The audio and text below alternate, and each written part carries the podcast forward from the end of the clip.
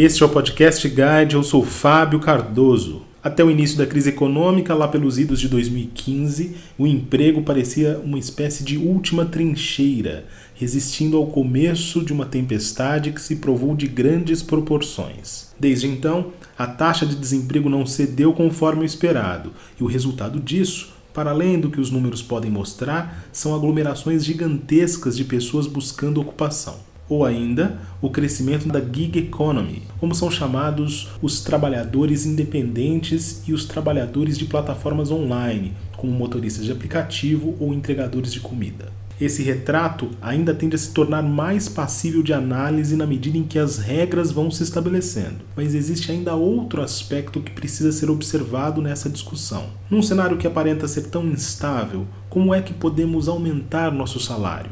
Este é o mote do livro de Breno Paquelê, Pare de Ganhar Mal, Manual de Negociação para Aumentar Seu Salário e Sua Qualidade de Vida, publicado pela editora Sextante. O autor é nosso entrevistado de hoje aqui no Podcast Guide e eu começo a conversa querendo saber um pouco mais a respeito da trajetória do Breno.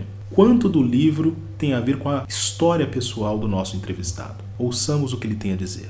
Hoje eu sou professor de negociação e consultor mas a minha vida toda foi com uma carreira executiva, então passei por diversos cargos, desde passando por estagiário, até me tornar gerente, superintendente, diretor. É, trabalhei em, em, algumas indústrias, eu trabalhei com comércio exterior, uma grande indústria aqui no Brasil, depois trabalhei por seis anos num grupo de shopping center, onde eu também passei por diversos cargos. No livro eu, eu falo muito sobre a minha trajetória também, é, e eu vi que essa questão de sempre buscar mais dentro da empresa, ela é, ela é muito bem vista pelos gestores. Né? A gente tende a enxergar o gestor ou empresário como, como vilão, mas eu vejo que ele está buscando pessoas que pensem como, como ele, que tenham a mesma visão dele, que entendam é, o que está por trás ali do, do funcionamento da empresa. E se você consegue ter esse entendimento, não se colocando como uma vítima desse sistema, mas como um aliado para fazê-lo funcionar, é, você tem muito mais chance de perseverar nele. E mais uma vez, isso não é para todo mundo, não é todo mundo que precisa ter essa visão, mas os que têm essa visão e que enxergam essas possibilidades, com certeza têm mais chances de crescer dentro dessa estrutura. Eu sempre acreditei que a satisfação no trabalho ela estava diretamente ligada às tarefas que você executava, ao seu nível de qualidade de vida, visibilidade que você tinha e também a questão da remuneração. E os avanços na minha carreira, tanto em promoções de cargo quanto aumentos salariais, eles nunca foram feitos de forma ativa pela empresa. Eu sempre tive que desenhar alguma estratégia, refletir bem sobre o que eu esperava alcançar ou quais eram boas oportunidades que poderiam existir dentro da empresa para isso finalmente acontecer. Então, eu sempre vi essa importância da negociação, tanto salarial, quanto de, de cargos, quanto de qualidade de vida, tanto para mim quanto para as pessoas que eu geria. Eu sempre vi que as pessoas tinham uma necessidade de fazer coisas diferentes, de buscar maiores responsabilidades, mas não sabiam os caminhos. Então, eu sempre fiz isso muito para mim e sempre ajudei muitas outras pessoas a, a obterem essas melhores condições, as melhores oportunidades. A partir desse trecho, me pareceu evidente que Breno compreende o que motiva as pessoas a buscar postos mais ambiciosos numa organização. Então eu quis saber dele se eu estava certo ao afirmar que essa busca, essa procura, contempla o ônus e o bônus no que diz respeito a ter um salário maior. A resposta de nosso convidado não poderia ser mais intrigante. Eu vejo que nem todo mundo está disposto verdadeiramente a pagar o preço que uma maior responsabilidade ou um maior salário acompanha. Sempre via várias pessoas que me procuravam dizendo que gostariam de ter um maior salário, mas era apenas um desejo, não era algo que elas trabalhariam verdadeiramente com afinco para concretizar. Então, eu sempre diferenciei também na conversa das pessoas que me procuravam, quem eu sentia que verdadeiramente estava disposto a fazer o que fosse necessário conseguir melhores condições E quando eu digo isso de melhores condições, e é o que eu tento mostrar muito no livro também, depende de você ter uma visão de como funciona a cabeça da empresa. Né? Quando um pedido de, de aumento ou de condições salariais melhores ele é muito centrado só no funcionário, em você, ele tem muito menos chances de, de acontecer, né, de se transformar em realidade. Será que você consegue dar um exemplo, uma ilustração que seja, para a gente pensar esse aumento de salário com aumento de responsabilidade e como isso não necessariamente faz parte da mentalidade, muitas vezes, daqueles que buscam isso? Sim, o que a pessoa tem que entender é que um aumento, né, eu, eu coloco, estrutura dessa forma no livro, ele precisa, primeiro, ser merecido depois ele tem que ser viável para a empresa e, por último, você tem que convencer os tomadores de decisão. Muitas pessoas param nesse primeiro pilar do merecimento. Elas partem do pressuposto de que elas sempre merecem, né, de que elas fazem mais do que os outros, de que elas se esforçam muito, de que elas são as primeiras a chegar no, no trabalho e as últimas a sair. E eu tento mostrar que o merecimento ele tem muito mais a ver com a entrega de resultados concretos do que com o esforço. Então a pessoa tem que fazer uma autoanálise e também observar é, o que é valorizado pela empresa, o que efetivamente muda algo na empresa, que são os resultados concretos, e com isso, com essa autoanálise, ela pode ver se ela efetivamente merece, se não merece, ela tentar mudar suas atitudes né, e mudar a forma como ela executa o trabalho dela. Então, eu via gente que às vezes me procurava falava assim: não, mas o meu trabalho é super organizado, eu sempre organizo meus relatórios da melhor forma e ele fica bonitinho, bem formatado. E eu falava: bom, alguém vê valor nisso? Isso gera algum resultado adicional? Se não gera, é algo que você acha que está fazendo muito bem, fica frustrado por não ser valorizado por essa entrega que na prática é irrelevante para o resultado da empresa. Então, primeiro essa análise. Segundo, de ser viável, é entender que por mais que você mereça esse aumento, pode ser que a conta não feche para a empresa. E aí, quando eu falo de assumir novas responsabilidades, você muitas vezes vai precisar buscar novas receitas ou tentar reduções de custo em processos que são feitos atualmente para que essa conta finalmente possa fechar. Então a empresa pode até reconhecer que você é um bom profissional, reconhecer que você merecia ganhar mais do que ganha, mas a conta no final vai ter que, vai ter, que ter uma equação para que ela funcione. E por último, é, mesmo que você mereça e mesmo que essa conta feche, você precisa entender que existe uma dinâmica de aprovação dentro da empresa e que os gestores, os tomadores de decisão, eles também têm outras prioridades no dia a dia.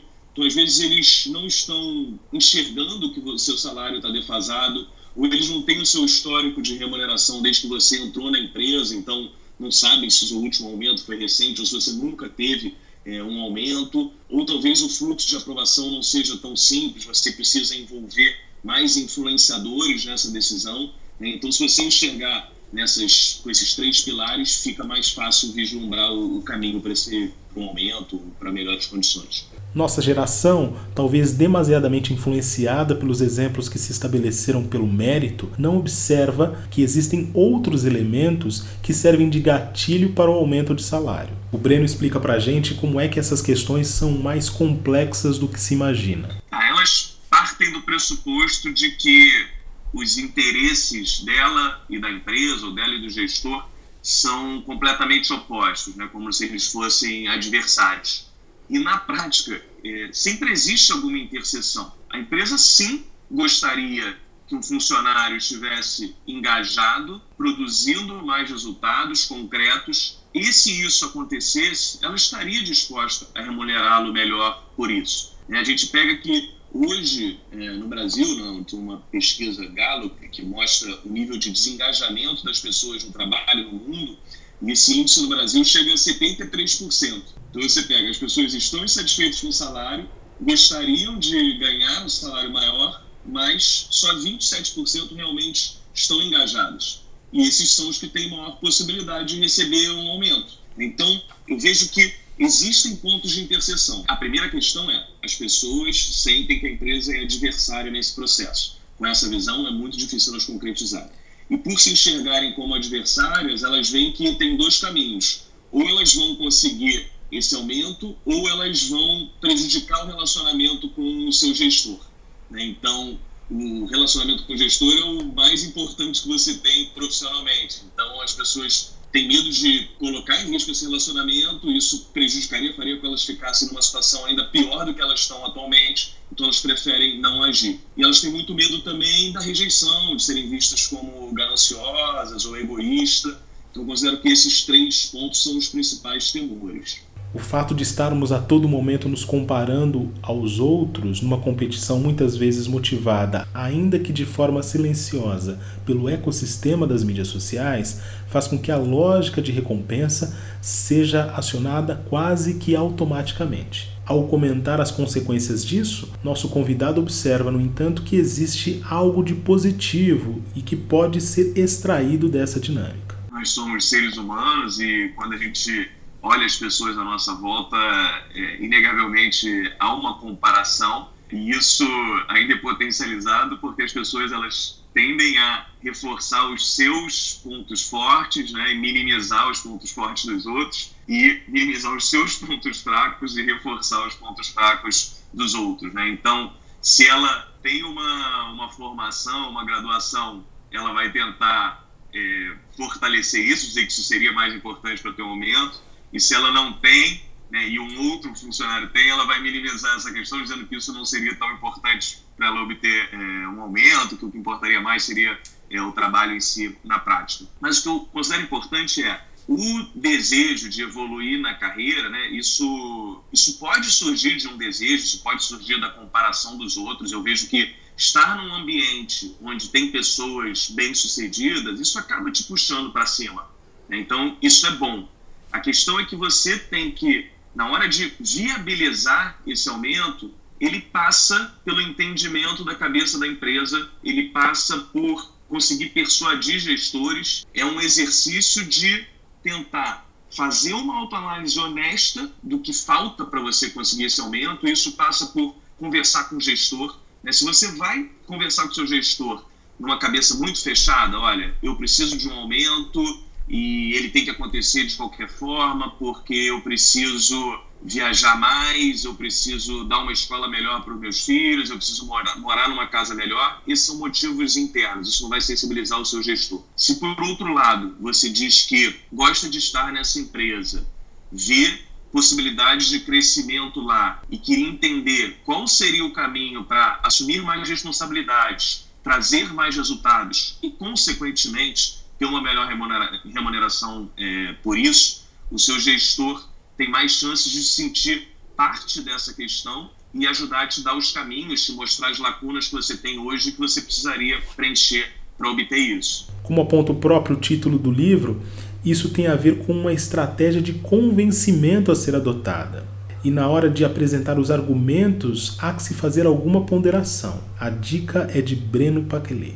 Vejo que você pode usar as emoções. Não ter emoções é.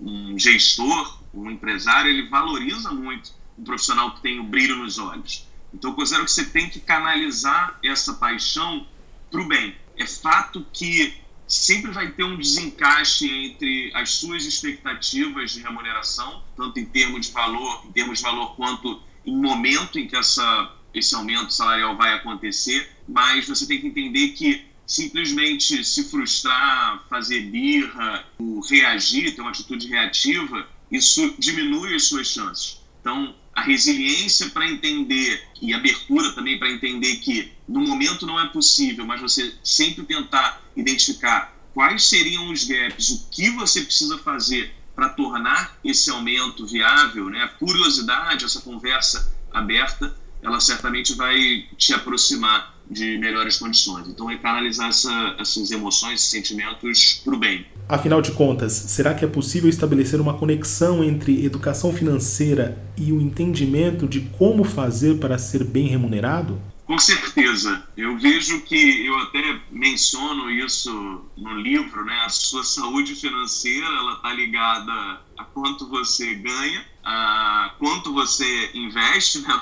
o quanto sobra para investir, quanto você investe e como você investe. Então, você pode ter muita educação financeira, mas se no final do mês não sobra dinheiro nenhum para você investir, é, você não vai concretizar todo esse, esse conhecimento que você tem. Então, eu sempre acreditei na combinação entre essas duas coisas, em gastar certo, ganhar bem para poder sobrar dinheiro para investir e investir da melhor forma possível. Ter fontes de renda que, que te pagam bem, ainda mais no início, quando você ainda não tem muito patrimônio, né? Nisso você precisa acumular para poder fazer bons investimentos. Então eu vejo total relação entre esses fatores. Breno Paquelê, foi um prazer tê-lo aqui conosco no Podcast Guide. Muito obrigado pela sua entrevista.